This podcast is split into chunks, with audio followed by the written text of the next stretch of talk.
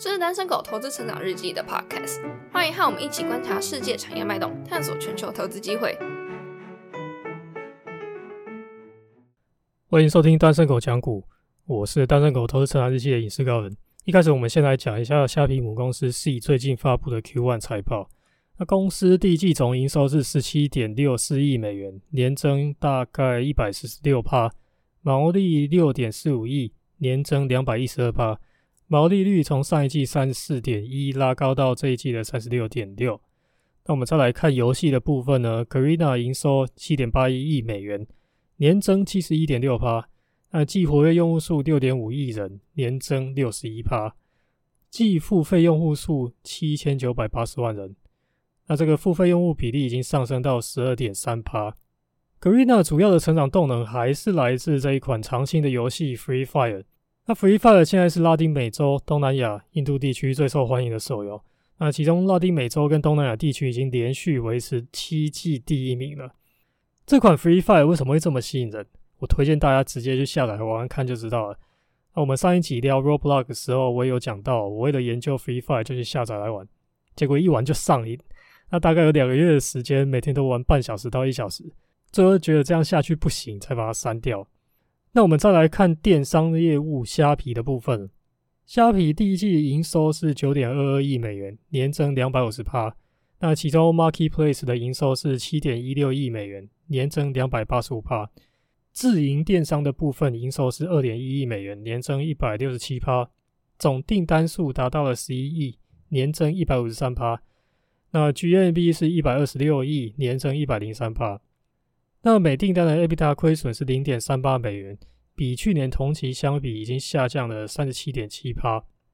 那目前虾皮在 Android 上，不管是平均月活跃用户数、使用时长，还有下载量。那在东南亚地区和台湾都是购物类 App 的第一名，在巴西也有越来越多的用户开始使用。那电子支付 C Money 的部分呢，总支付额第一季达到了三十四亿美元，年增超过三百趴，季用户数超过两千六百万人，年增一百四十五趴。那第一季 Shopee 是印尼消费者使用最多的手机钱包。总体来说，C 还是依然维持高速的成长。而且过去管理层一直都是保守预估，实际数字出来都会比预估好上很多。那这种管理层是我非常喜欢的。我们讲实际的数字呢，年初也就是发布第四季去年第四季财报的时候，管理层给出的二零二一全年 guidance 是游戏 bookings 年增三十八趴，那电商的 gap 营收年增一百一十二点三趴。二零二一年第一季。这两个数字呢，分别是年增一百一十七点四帕跟两百五十点四帕。今年接下来能不能维持这样高速的成长还不确定，但是我们可以看出来哦，但这个 guidance 啊，可能还是非常的保守的。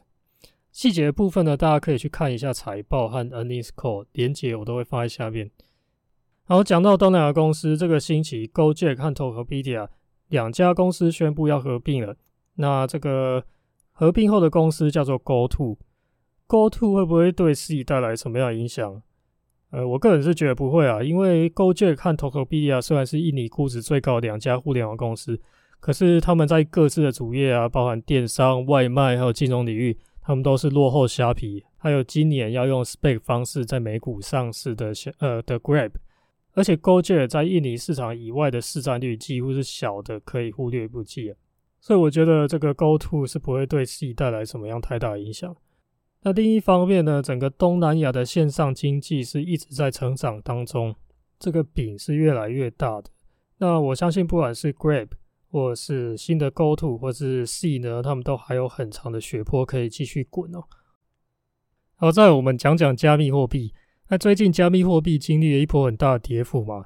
那一般认为主要原因有两个。第一个是 Elon Musk 在 Twitter 上面宣布说特斯拉不再接受比特币付款，然后呢，过没几天，中国政府就表示将会禁止银行和支付公司提供与加密货币交易相关的服务。他们还警告投资者不要进行投机性的加密货币交易。那这个消息出来以后，比特币最多跌到大约三万美元，啊，跟今年六万多美元的高点比起来啊，跌了超过五十趴，真的是币圈一天啊，人间十年。那比特币现在又反弹回四万美元左右了。那很多人不知道为什么特斯拉不再接受比特币付款呢？这其实跟一家叫 Atlas Holdings 的 PE 有关。这家 PE 买下一家已经停止营运的石化燃料电厂，打算重新开始运作来挖矿赚钱。那 Elon Musk 就在 Twitter 上面说，他非常相信加密货币的未来是好的。可是呢，不能因为这样让石化能源的使用量变高，尤其是煤炭。很多人不知道这件事啊。那后来加密货币因为 Elon Musk Twitter 大跌以后，很多币圈的人就开始狂骂 Elon Musk 了。那还有人就创了一个 Fuck Elon Coin，结果这个 Fuck Elon Coin 上涨了很多。这个我是觉得蛮好笑的，很有创意。那我没有要批评币圈的意思。我自己其实也是蛮希望 Elon Musk 在 Twitter 上面少说点跟比特币或者是狗狗币有关的东西。不过理性想的话呢，这些把情绪发泄在别人身上的人，跟很多股票赔钱的散户其实是一个样啦。很多散户他们就喜欢乱跟单别人嘛，那赚的不会分你钱，不会感谢你；赔了就是干掉，千错万错都是别人的错，自己都没错。啊，股票和加密货币也没有人拿着枪逼他们买嘛。不管投资什么，自己买卖前没有考虑清楚风险，那赔钱再来怪东怪西，那这样的话赔钱真的是活该了。而且买一个东西应该是相信它有价值才会去买嘛。如果说因为某一个人说了什么话，或者说中国政府或是美国政府说了什么，那你就觉得它没有价值，那你可能真的要重新思考一下自己的投资方式。讲到特斯拉，最近还有一个跟特斯拉相关的热门新闻。在二零零八年放空而出名的投资人 Michael Burry，他在十三 F 上揭露自己的特斯拉放空部位。大家在新闻上都会看到类似这样的标题：Michael Burry 压住五点三四亿美元放空特斯拉。这样的标题其实有一点误导性了，因为 Michael Burry 他持有的是八十万口左右的 Put，美国的股票选择权一口是对应一百股股票，所以他不是真的拿出五亿多来压，是这八十万口 Put。在上季季末对应的是五亿多的市值，那他实际投入多少钱不知道，要看他当时铺的价格啊。这其实跟到期日、履约价等等也都有关系。可是他用 put 来做空是聪明的做法，因为最惨最惨就是本金亏光而已。那去年第四季 Michael Berry 的三 F 还没有这个部位，所以 Michael Berry 是今年第一季空的。如果以目前的股价来看，他有很大的机会是赚钱的，所以他这个空的时间是非常不错的。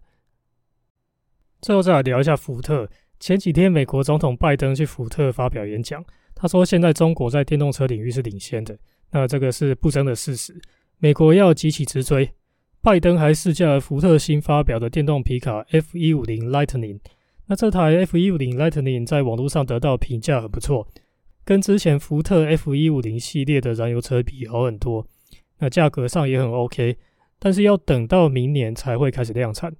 那这就有可能会造成原本想要买传统一 F 一五零皮卡的人呢，呃，他可能现在就不买了，就等到明年才会去买这个 F 一五零 Lightning，这个就会发生这种订单被分食的情况。那另一家 Fisker 先前跟红海签合作备忘录，预计要到二零二三年第四季才会正式量产。